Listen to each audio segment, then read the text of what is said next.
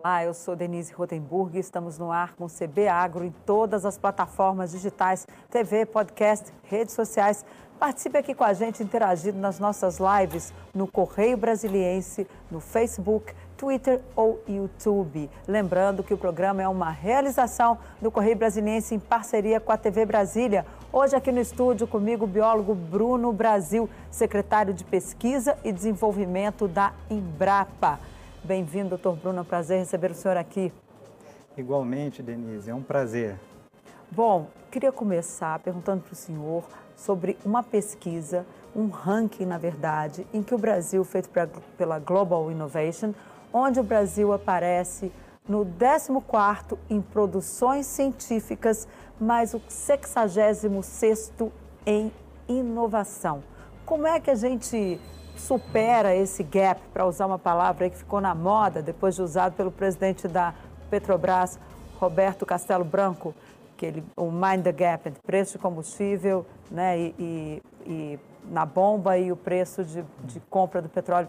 Como é que a gente supera esse gap na área agrícola entre produção científica e inovação? Denise, esse é um dos grandes desafios para o Brasil. É um cenário que a gente já observa aí há mais de uma década. O país conseguiu, desde a década de 1990, semana aí dos 10 maiores produtores de artigos científicos, de ciência, de conhecimento, mas ele tem dificuldade de traduzir isso em bem-estar socioeconômico para a população brasileira. Isso só se traduz por meio do que nós chamamos de inovação que é a introdução do conhecimento, da tecnologia, de fato, no ambiente produtivo, no ambiente social. E aí, quando a gente vai para o Global Innovation Index, que foi citado por você, o Brasil fica patinando naquela, naquela posição lá nos sexagésimos aí nos últimos anos. É, não é devido à geração de ciência, que ele vem cada vez produzindo mais. Na verdade, nós temos travas, dificuldades para se iniciar novos negócios, nós temos um arcabouço regulatório, político e institucional é, que cria um ambiente de negócios difícil de se inovar. Então, isso vão gerando barreiras, externalidades à ciência que dificultam que isso chegue para cada um dos brasileiros. Mas nós temos casos de sucesso, de relativo sucesso e reconhecido internacionalmente. O agro é um setor onde nós podemos tratar como um, ca um caso de sucesso. É, nas últimas cinco, seis décadas, o Brasil deixou de ser um importador de alimentos para ser um dos maiores exportadores de alimentos do mundo. E isso só foi possível devido à incorporação de ciência, de tecnologia no campo né? Nós aumentamos aí a produção de grãos em mais de seis vezes, mas a área de produção foi de, do, apenas dobrou, foi apenas duas vezes. Esse ganho de produtividade você só consegue colocando ciência, colocando tecnologia para que aquela área produza cada vez mais.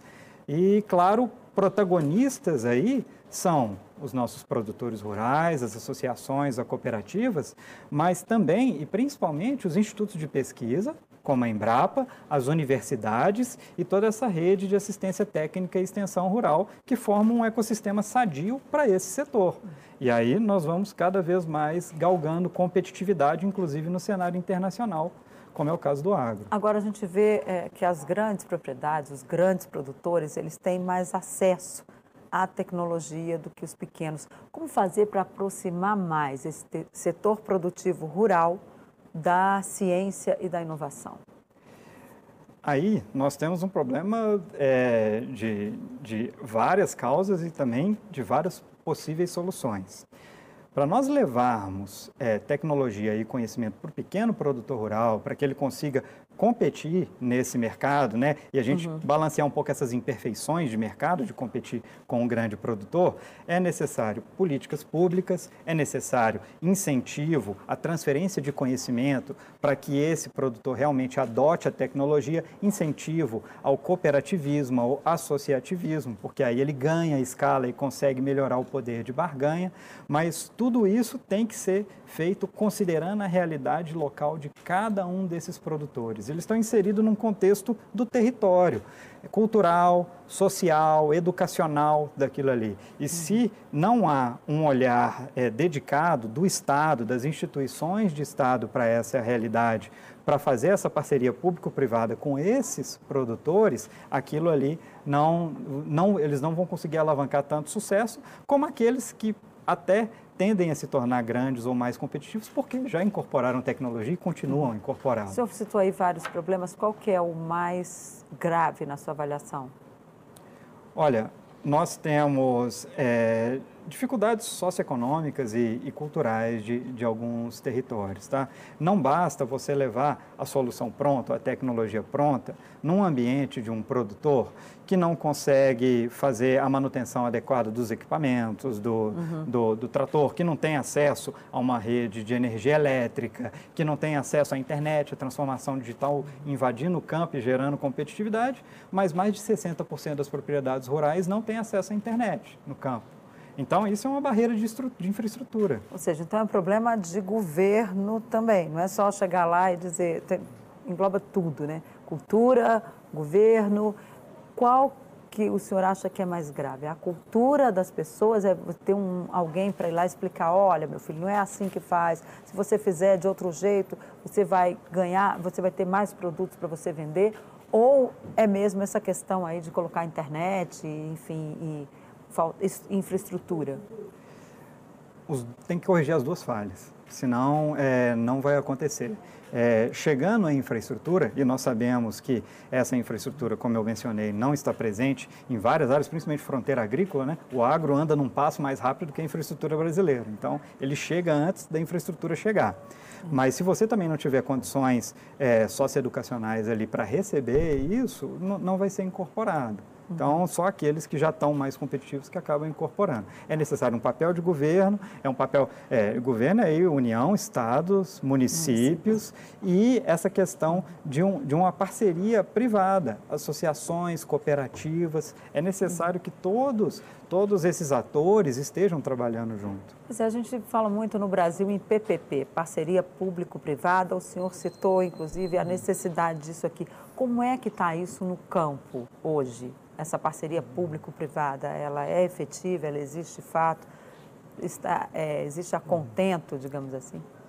Ela é efetiva, ela gera resultado, em geral, mais rápido do que outras estratégias, se o governo vai sozinho, se a iniciativa privada vai sozinha, mas ela precisa ser intensificada no Brasil.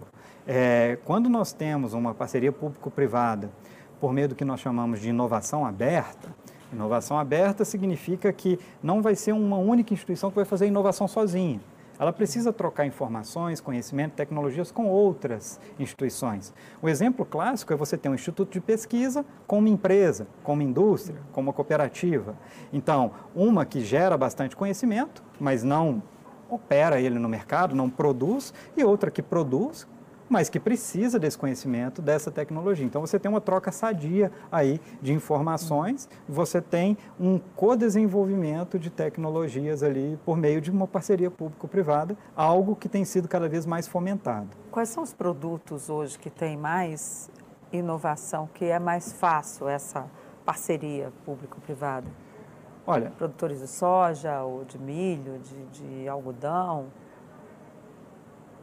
Do ponto de vista, por exemplo, da Embrapa, nós temos parcerias com todos, é, todas essas cadeias, todos esses produtores, sejam cadeias mais estruturadas, cadeias menos estruturadas.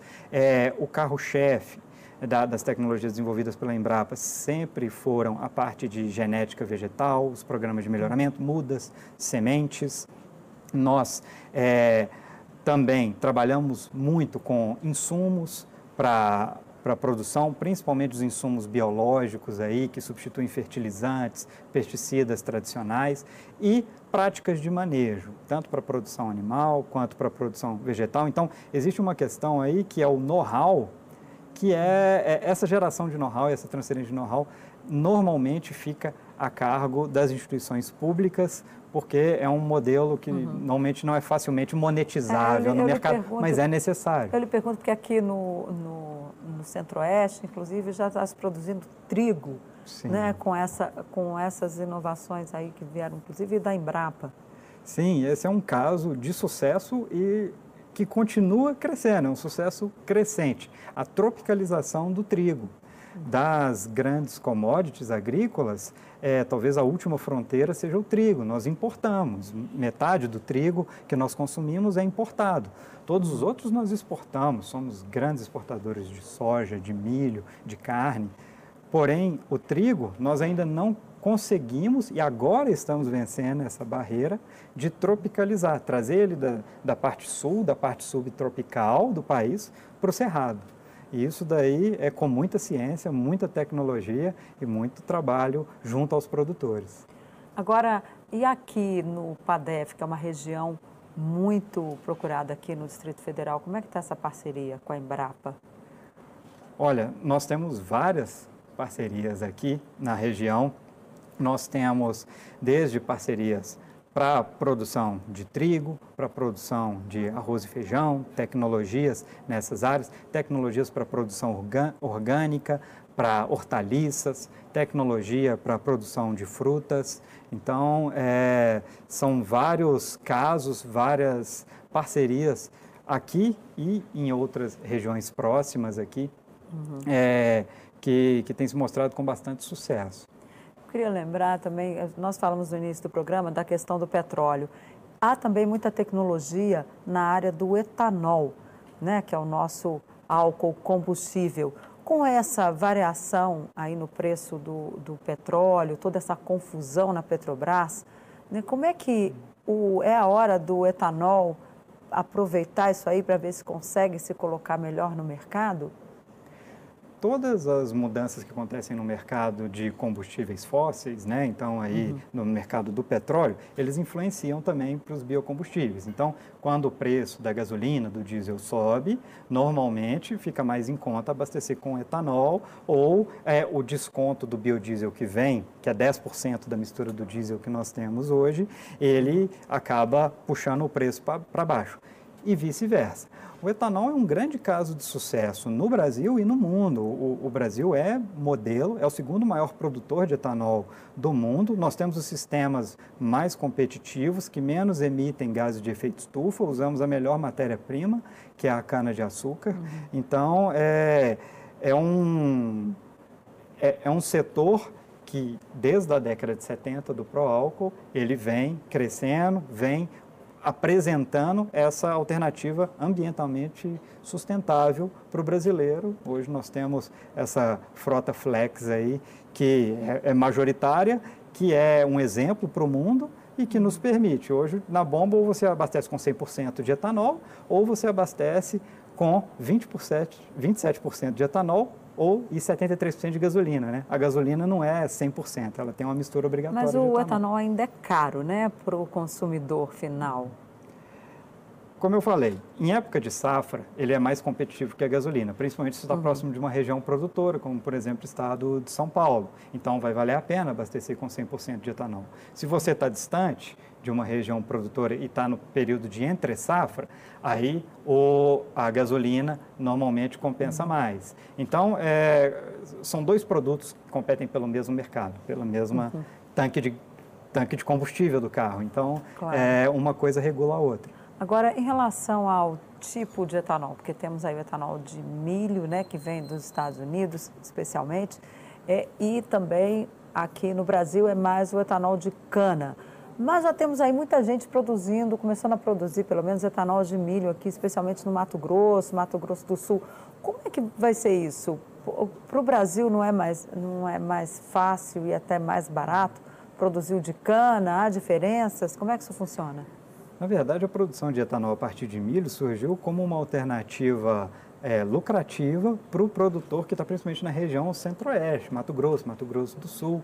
Por quê? Porque ele está trabalhando com a sucessão de soja e milho, ele tem uma produção robusta de milho e que se torna como uma alternativa para entre safra de cana. Então, na verdade, embora a gente esteja produzindo etanol de milho, a gente tem muitas das usinas novas, são chamadas usinas flex. Ela produz etanol de cana-de-açúcar e durante a entre safra ela produz etanol de milho, que é mais fácil de armazenar. Mas, a, mas o milho também não serve, não usa mais para produção de, de rações e não apenas etanol? Como é que é isso? Porque não pode faltar e a pessoa acabar dizendo, não, é mais, é mais lucrativo eu produzir, produzir etanol né, de milho do que ração. Aí não pode faltar ração. Como é que isso é controlado? Há uma... uma, uma... É, esse tipo, na verdade, o, o próprio mercado se regula. Se o preço está valendo a pena ir para a ração animal, o produtor vai escoar a sua produção principalmente para aquele mercado. Só que nunca é tudo ou nada, né? Normalmente tem um balanço, assim como o açúcar e o etanol que vem da uhum. cana, o preço de cada um é, desses produtos influencia para onde que o produtor vai direcionar a sua produção, tá? É, e aí, à medida que o, o preço aumenta, mais produtores ofertam produtos ali, tem mais produto no mercado, o preço diminui e aquilo vai se regulando. Agora, com a tecnologia, é possível tornar esses combustíveis, biocombustíveis e até o etanol, mais barato para o consumidor final? Valer mais a pena ele abastecer ali, quando ele chegar na bomba? Ah, não, não vou pegar é, gasolina porque vou de etanol que mais barato, enfim, que tenha uma. que o, o motor funcione mais ali com o etanol, né? Consiga trafegar a mesma quilometragem que usa hoje com a gasolina. É possível chegarmos nesse ponto? Há trabalho, pesquisa para chegarmos a isso? Sim, há muita pesquisa. O que temos hoje, a competitividade que nós temos de etanol hoje é resultado de pesquisas anteriores e nós temos novas pesquisas trazendo aí o etanol de segunda geração, que é feito, na verdade, a partir do bagaço Como é da esse, cana. Esse né? etanol de segunda é, geração? É um, é um etanol, o etanol de primeira geração, ele é produzido a partir do, do caldo da cana, né? do uhum. açúcar ali que está a sacarose. E o de segunda geração, ele é produzido, na verdade, a partir da celulose. No caso da indústria de cana-de-açúcar, do bagaço da cana. É, tem possibilidade de você trabalhar também com, com outras fontes dessa celulose.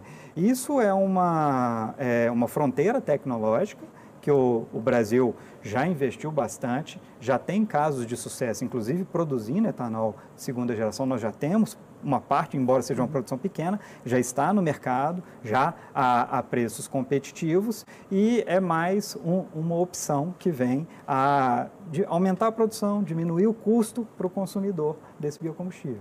E o orçamento para essas pesquisas? Como é que está essa questão agora, uma vez que estamos aí no, na discussão do orçamento no Congresso Nacional e todas as instituições públicas estão lá tentando aprimorar, ou melhor, conseguir mais um dinheirinho para poder fazer seus investimentos. Como é que está essa questão na Embrapa, nessa, na sua área especificamente? Ciência não se faz sem investimentos. Nós precisamos de recursos para fazer esse investimento. Existe uma parte desse investimento que pode e até deve ser arcada pela iniciativa privada. Só que é aquela é, pesquisa que já está em fase de finalização. A uhum. pesquisa realmente disruptiva, aquela pesquisa que vai gerar é, competitividade daqui a 5, 10 anos, que vai garantir a sustentabilidade social e econômica do país, ela precisa ser bancada com recursos públicos. Uhum. E hoje a gente tem esse grande desafio que, frente ao cenário fiscal, cenário econômico que nós temos no país, é sustentar é, esse investimento em ciência para que a gente não tenha dificuldades cada vez maiores lá na frente ou percamos competitividade em âmbito internacional. Mas como é que está isso na sua área especificamente? O senhor precisava ter quanto assim de orçamento? É, o senhor tem 10% que precisava, tem 20%, tem ali 50%? Como é que está essa, essa, esse problema lá no seu setor? É, nós, se, se compararmos ao, ao que tivemos há algum tempo atrás, a gente tem um orçamento bem menor devido à situação fiscal do país, que já, já vem aí, na verdade, de 5 a 6 anos né, nessa situação. Então, hoje, a gente tem menos de 50% do que nós julgaríamos desejável para manter esse nível de, de produção de pesquisa. Em parte, nós estamos compensando isso com parcerias público-privadas. Mas, como eu falei, isso não é suficiente a gente espera poder retomar esse orçamento público assim que possível. Ok, olha, um minutinho, a gente volta com mais CB Agro, que hoje recebe o biólogo Bruno Brasil, secretário de Pesquisa e Desenvolvimento da Embrapa. Até já, voltamos em um minuto.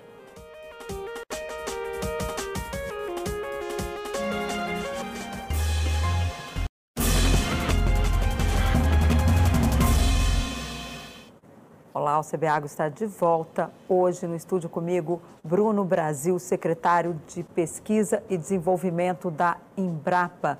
Doutor Bruno, um dos problemas que a gente vê aí, muitas pessoas, é, a gente tem inclusive várias pesquisas sobre isso, que as pessoas da cidade, elas não têm muita ideia do que, que vem no campo, né? De, de, que as coisas vêm no campo, né? Eu cito até um exemplo aqui, meu filho, quando era, meu irmão, quando era pequeno, falou, moço, eu não bebo leite desse bicho, eu só bebo leite da padaria. Ou seja, quando chegou numa fazenda, ele ficou assustado.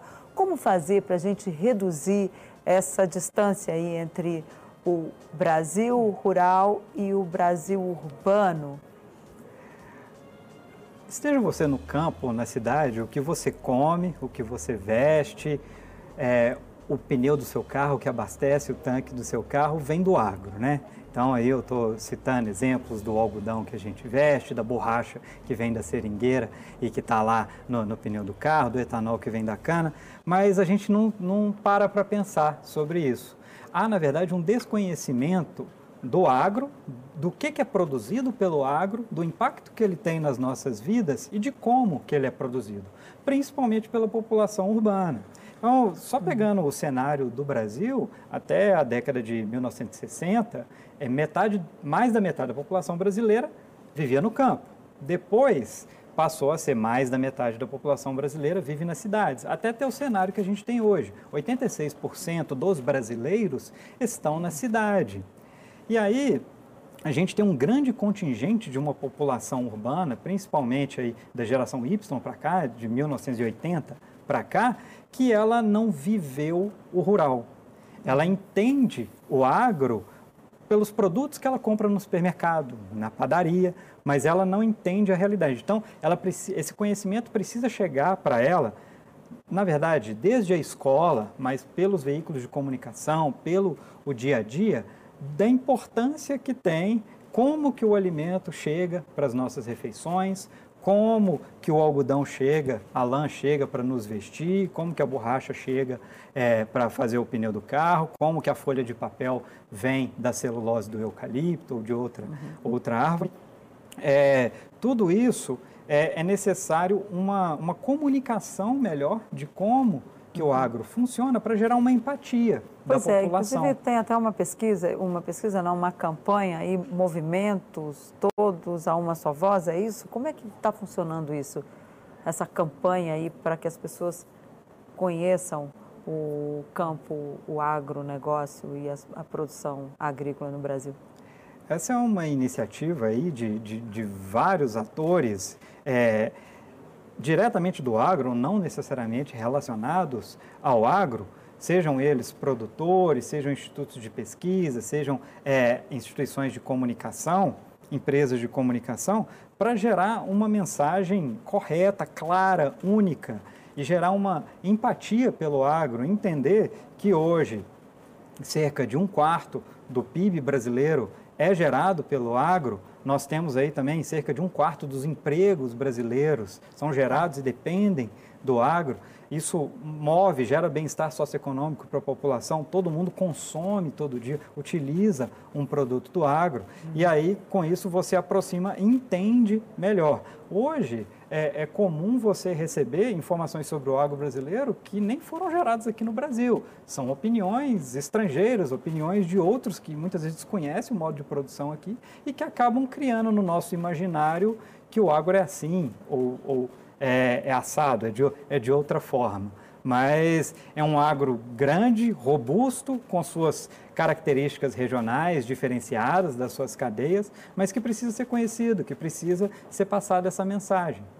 Agora, também tem uma, a presidente da Emater, aqui do DF, Denise Fonseca, ela esteve aqui semana passada e disse que uma das formas que a Emater está usando até para fazer essa proximidade são as hortas urbanas. Né? Inclusive tem pesquisa também envolvida nessa, nesse projeto. Como é que a Embrapa também incentiva esse tipo de, de iniciativa, hortas urbanas, digamos assim? Como é que é isso?